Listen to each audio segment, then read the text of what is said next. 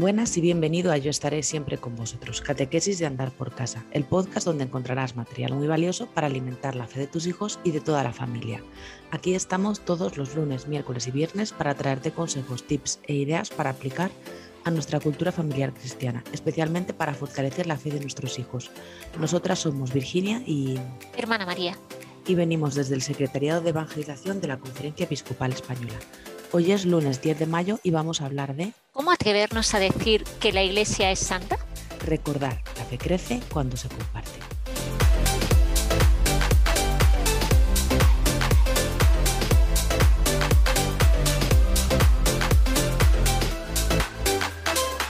Bueno, María, a lo mejor alguno de nuestros oyentes se está preguntando que por qué hablo tan raro y es que estoy afónica, pero no pasa nada.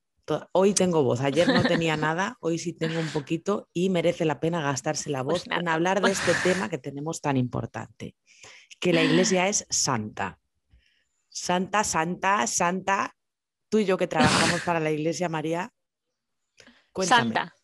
Santa Virginia. Dice el credo que la iglesia es santa. Así que nosotras acogemos y vivimos el misterio, como tantos otros fieles de, nuestra iglesia, y podemos confesar con gozo que la iglesia es santa. ¿Por qué? Porque santo es su fundador, Jesucristo.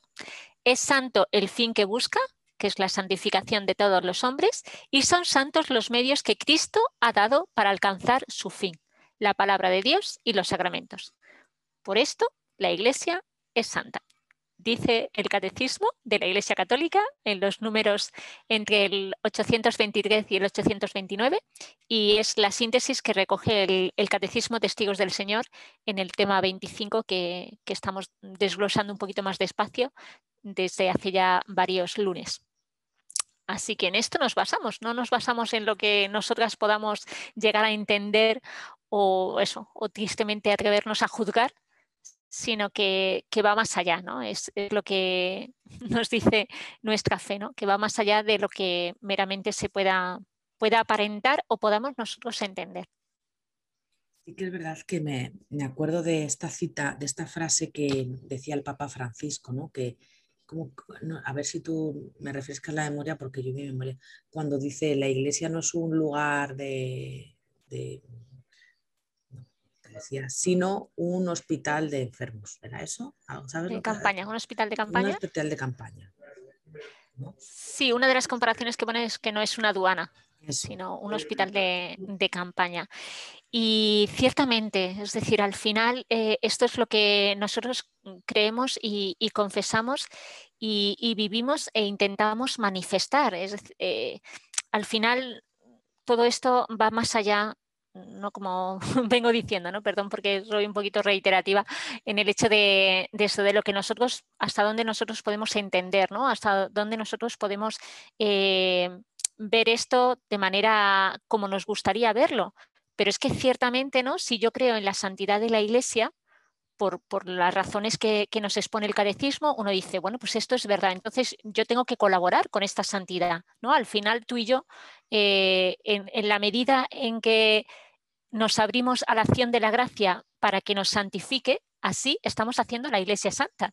Y creo que hay tantos hombres y mujeres eh, a lo largo de, los siglos, ¿no? Y, en este siglo XXI, en este momento actual, que, buscan, ¿no? Y que, desean y que se abren a, la acción del Espíritu para vivir esta, eh, esta propiedad de, de, la Iglesia, ¿no?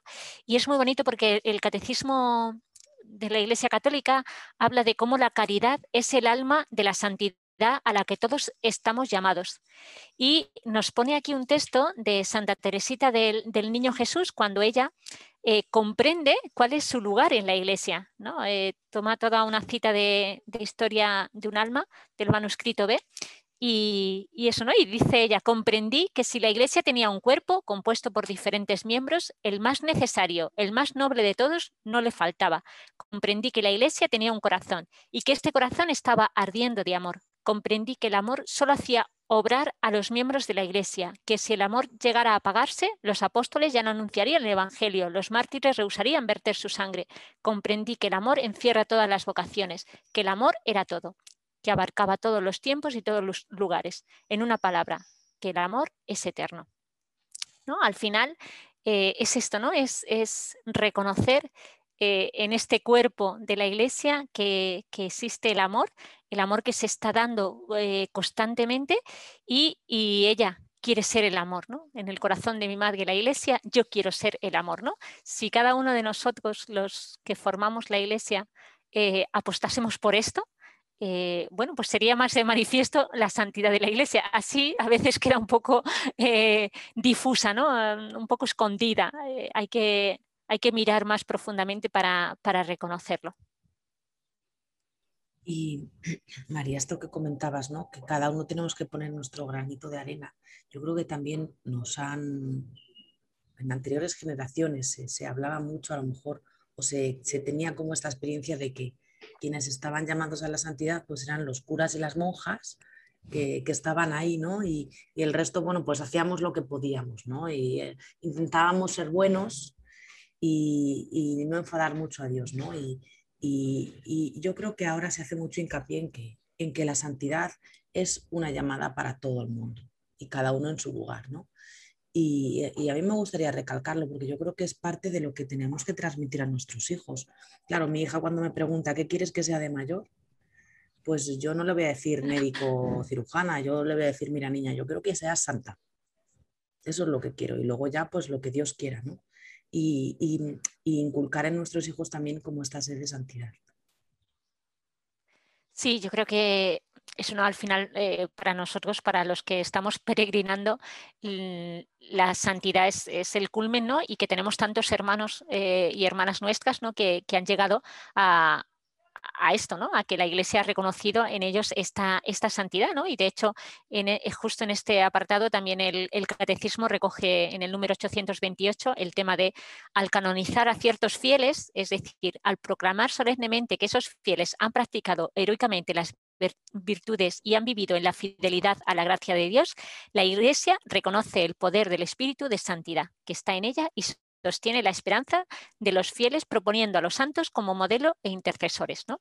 Al final es esto, eh, es decir, es, es, el gozo de decir, bueno, tengo hermanos que han pasado por circunstancias muy similares a las mías y como bien dices, la santidad no es solo para eh, las personas consagradas mm, en el sacramento del orden o, o, en otro estilo de vida, sino para todos. ¿no? Y yo creo que también, antes mencionabas al Papa Francisco, creo que en este tema también el Papa Francisco está insistiendo y, haciéndonos eh, tomar conciencia de, ello, ¿no? de, que, de, que, la santidad es un camino al que estamos todos llamados, que los, santos de la puerta de al lado, ¿no? que, es una manera tan simpática de, ver a esas personas que están viviendo en esta respuesta a, la llamada de, Dios, ¿no? a su plan, a su proyecto. Y, que es un estímulo para nosotros, porque bueno, pues si ellos han podido, eh, tú puedes, ¿no? Eh, nadie está descartado. De la lista de santos, oye, nadie está descartado. Así que todos nos tenemos que, animar, alentar y orar unos por otros, ¿no? Qué bonito, como comentabas, ¿no? Si, si a Sara eh, su meta es, esa, ¿no? Le propones como meta eh, la santidad, bueno, pues ya, ya va en camino, ¿no? por lo menos escucharlo. Y era una de las propuestas ¿no? que yo había pensado, ¿no? A la hora de plantear este tema en, en familia pues eh, es verdad, ¿no? Dependiendo de las edades y, de cómo proponerlo, ¿no? Pero, pero una de las cosas es eso, ¿no? Hablar en casa, hablar en casa de, la santidad y de ser santo, ¿no? Que, esto no, no, no, porque a veces eso, como bien decías, ¿no? Eh, se queda como un tema un poco tabú, ¿no? Un poco rancio, ¿no? hablar de la santidad en una comida, pero no, pues, pero para los cristianos tenía que ser algo, eh, bueno, pues muy normal, ¿no? Decir, eh, oye, ¿y esto de la santidad cómo no lo hemos planteado nosotros en, nuestra vida, a nivel individual, a nivel de familia? Eh, preguntarnos, ¿no? ¿Y yo hoy cómo he contribuido a la santidad de la Iglesia? Sí, sí, me puedo quejar de que la Iglesia no es santa y vale, y puedo tener todas las razones habidas y por haber, pero ¿y yo? ¿Cómo he, cómo construido? ¿Cómo he colaborado? ¿no? Y, que nuestro examen de conciencia del día, pues eh, también se, refleje esto, ¿no? Y también eh, proponía, ¿no? Si durante esta semana, ¿no? Que vamos a, tener este, este lema, ¿no? De, de, la santidad de la Iglesia, esta, este atributo de, la Iglesia, eh, bueno, pues podemos acercarnos a, distintos santos, ¿no? Podemos buscar en, los santos de, cada día, ¿no? O, otros a los que nosotros queramos destacar, ¿no? Y no dejar solo este tema, ¿no? A veces este tema lo dejamos para noviembre, para el día 1 de todos los santos y, y ya está, ¿no? Pero, pero eso la iglesia todos los días nos presenta varios santos como, como modelo y como estímulo para nuestra vida y, podíamos dedicarnos, siempre hay alguna reseña, además hay, diócesis que lo tienen muy bien preparado esto de, hablar de, los santos, ¿no? Entonces, oye, pues hoy es tal, pues vamos a hablar de ello, vamos, hoy San Juan de Ávila, nada más y nada menos, un santo español, patrono del clero, eh, español, ¿no? Eh, bueno, ¿qué sabemos de San Juan de Ávila? ¿En qué momento vivió? ¿De qué santos fue amigo? Oye, esta pregunta es buena, ¿no? Porque encima si en la época se juntan varios, varios amigos que, son santos, esto ya es, es bonito, ¿no? Y es reconocer que la iglesia es santa. Aunque, como también nos dice eh, nuestro catecismo, ¿no?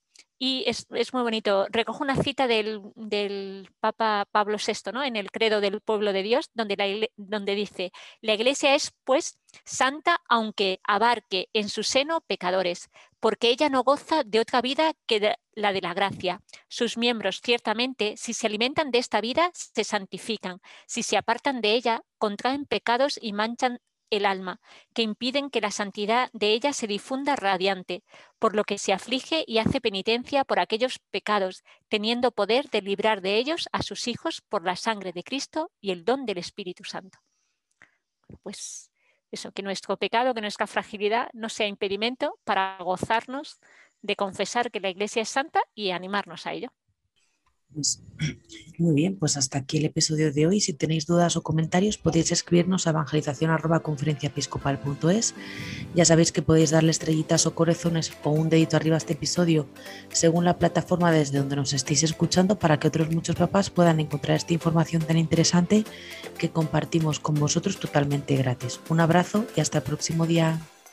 Adiós, feliz Pascua. Feliz Pascua.